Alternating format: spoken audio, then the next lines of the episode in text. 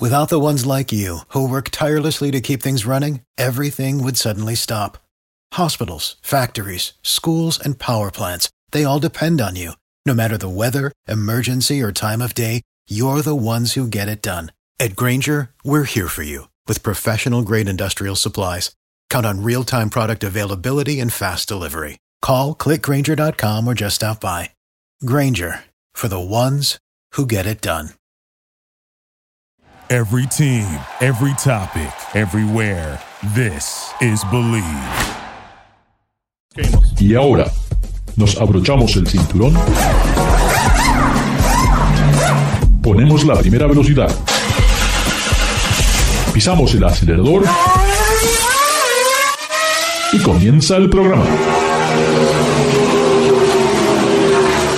Eh, nos quedamos en el after show porque me quedaron dos o tres cosas en el tintero, como dicen. Y una, y, y una, una de esas que tú, tú men- mencionaste, Beijing, que es el Beijing Automotive Group, creo que es eso, Beijing Auto Group o algo así. Auto, Industry Corpor- Corporation, Ah, sí, Bike. Pero lo Son que me llama la buenos, eh, este, eh, es una compañía que está eh, haciendo algunos avances en, en autos eléctricos, definitivamente. Pero, lo que me llama eh, la atención, David, es primero, lo, que- lo, que, lo primero que veo es el E-Class. ¿No? ¿Ah? Es el BAIC, el Bike E-Class. Y miro, y es un Mercedes, parece un Mercedes E-Class. Luego miro el otro vehículo, es un X5.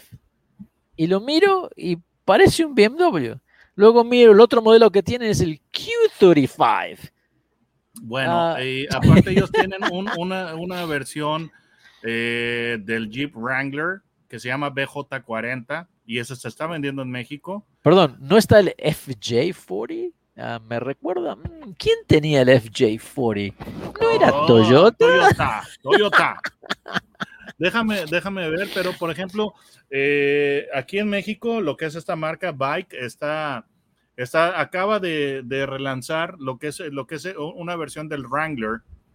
Eh, bueno, pues se parece al Wrangler, pero tiene suficientes diferencias para, para ser un auto, un auto propio. Y de hecho, me lo, me lo han, este, lo tengo, lo tengo en mi lista de, de pendientes para, por probarlo. Ese lo, me tocó alguna vez probarlo en China y pues no es un Wrangler. O sea, tiene, tiene el eh, aspecto, un diseño interesante, muy inspirado en el Wrangler, pero ya lo que, la manera en la que funciona, no way. Ahora, este, esta empresa, eh, Beijing Out of. ¿Cómo es? Es BAIC. Out- Bike, Eh, ¿Verdad? BAIC. Sí, BAIC eh, es, es una de las más importantes en lo que es el transporte en China, porque no solamente están en, en los automóviles, sino también hacen vehículos comerciales e incluso helicópteros y aviones. Eh, y, y me parece que realmente es algo muy, muy significativo. Y con el proyecto que le llaman Raw Car, que es donde se integra toda esta nueva tecnología y ya han desarrollado un montón de autos eléctricos y hay un montón de, de- de Sí, sí, programas sí. que- que en los cuales están trabajando.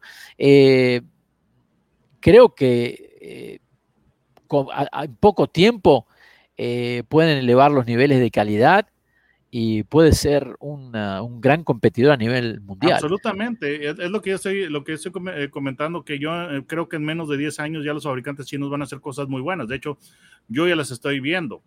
Sí. Por ejemplo, aquí en México te- ten- tenemos la marca MG, que ya, ya tengo dos eh, vehículos MG que probé, videos en mi canal, y están haciendo las cosas muy bien y muy rápido.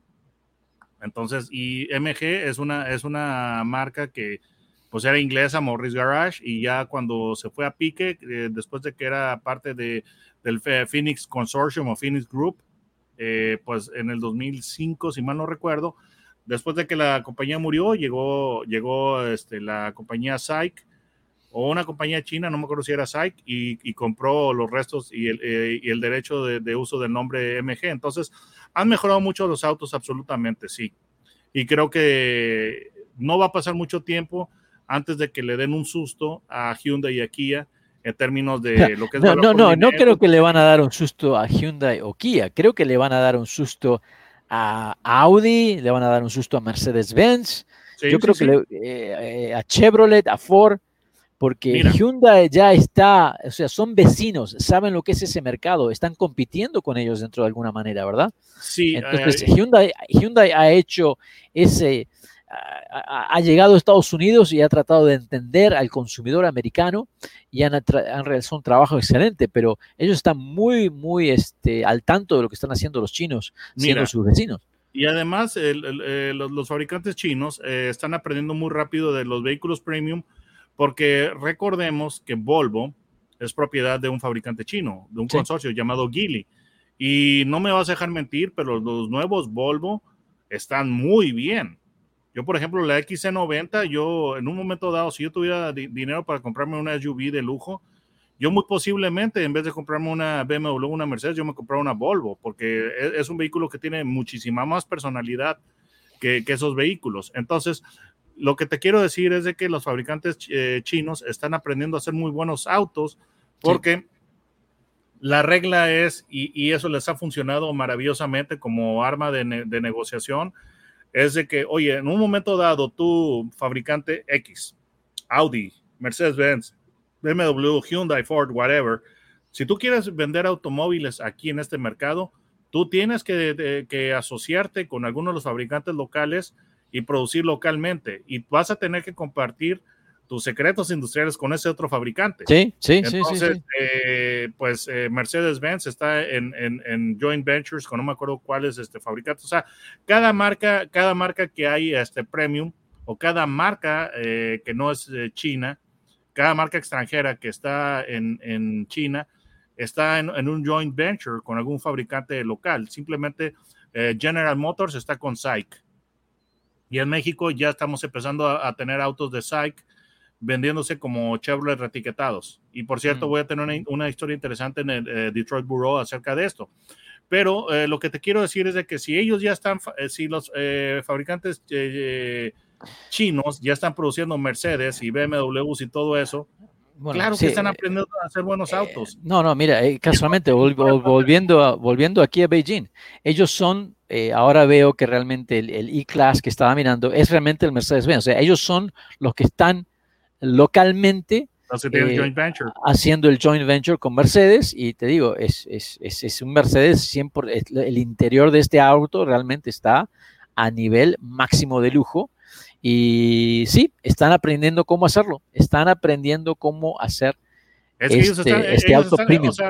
Esta, Mercedes dice, ¿sabes qué? Pongo esta inversión para, para producir el auto, ahí quitan los diseños, etcétera, etcétera. Voy a poner, evidentemente, gente que, que supervise lo que es la, la, operación y todo, pero realmente el operador ahí es un, es un, fabricante chino, entonces están viendo cómo se produce el auto, están viendo, analizando hasta el, último, hasta el último rincón del auto, entonces están aprendiendo a hacer buenos autos.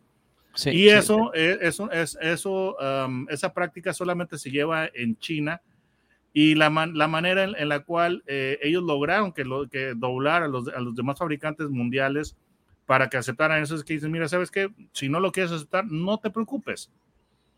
Pero este, el mercado de China y el de Estados Unidos constantemente están, están en, rivalidad para ver cuál es más grande, si Estados Unidos o China. Entonces, en un momento dado, alguien va arriba y de repente otro, el otro lo rebasa, etcétera. Pero, pero eh, China si no es el, mercado uno a nivel mundial, es el número dos. Entonces, claro que, claro que los demás fabricantes, y, aparte, es el que tiene mayor eh, expectativa de crecimiento futuro. Sí, Mientras que eso, es, lo más importante. En el futuro, yo creo que China es el que tiene para ganar, porque eh, van aprendiendo y mejorando. ¿eh? Entonces, Exacto. Eh, eh, para, para, hacer innovación, BMW, Mercedes, Audi, eh, tienen que realmente esforzarse muchísimo porque ya han elevado todo. Estas fábricas chinas ya vienen de ser, bueno, aquí es donde comenzamos, no, no comenzamos de cero, ya estamos comenzando de aquí. O sea que, y además, el, a nivel mundial, cómo están entretejiendo todas, todas sus redes ¿eh? a través del mundo para todo su tipo de productos, no solamente automóviles. Eso creo que va a ser lo más significativo a largo plazo para los fabricantes chinos. Mira, eh, ahorita, eh, bueno, en este momento, claro que están rivalizando en tamaño y volumen el mercado de Estados Unidos y China. Pero hay un pequeño detalle y es el siguiente. El mercado de los Estados Unidos es ya cae en la categoría de mercados maduros. Sí. ¿Sí? Entonces, el, mercado de China está en este, en, este nivel de, de, ventas, pero no es un mercado maduro. ¿Qué, qué, significa eso? Hay expectativa de crecimiento de volumen. Y mucho crecimiento, mucho, mucho crecimiento. Simplemente, Ricardo, la, la, población que hay en China es cuatro veces el, el número de, de, habitantes que tienen los Estados Unidos. Entonces, el mercado de los Estados Unidos eh, está en este nivel y el de China está en este nivel pero el mercado de Estados Unidos ya es maduro. El mercado de China todavía tiene, tiene hacia dónde crecer y va a crecer en volumen. Entonces, por esa razón, los fabricantes están comprendiendo que tienen que apostarle a China.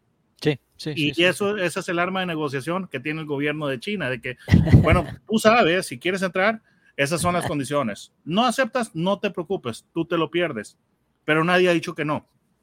No, no, no, no, porque saben que a largo plazo tienen que ser parte de ese, de ese mercado, eh, que indiscutiblemente va a ser el mercado más grande del mundo. Creo personalmente, creo que en los próximos 25 años vamos a ver una completa transformación de lo que son los mercados eh, económicos, ¿no? Actualmente es el, mercado más grande de autos eléctricos, Ricardo. Por, eso, por esa razón, por, esa razón, este, Tesla está aumentando los precios para mantener en Estados Unidos, para mantenerlos baratos en, en este, en, en China. Y, perdón, eh, yo sé que ese era el file de la otra semana, pero ese es un pequeño adelanto. Muchísimas gracias, David. Ya nos tenemos que retirar. Te mandamos un abrazo. Muchas este, gracias. Y será hasta la próxima semana. Recuerden, David Logi, búsquenlo en YouTube, el canal Autos Anguier, o pongan su nombre, David Logi. Y pueden decirle a sus amigos que pueden escuchar a Garage Latino en Spotify o directamente en Believe Network. Será hasta la próxima. Mucho gusto. Hablamos.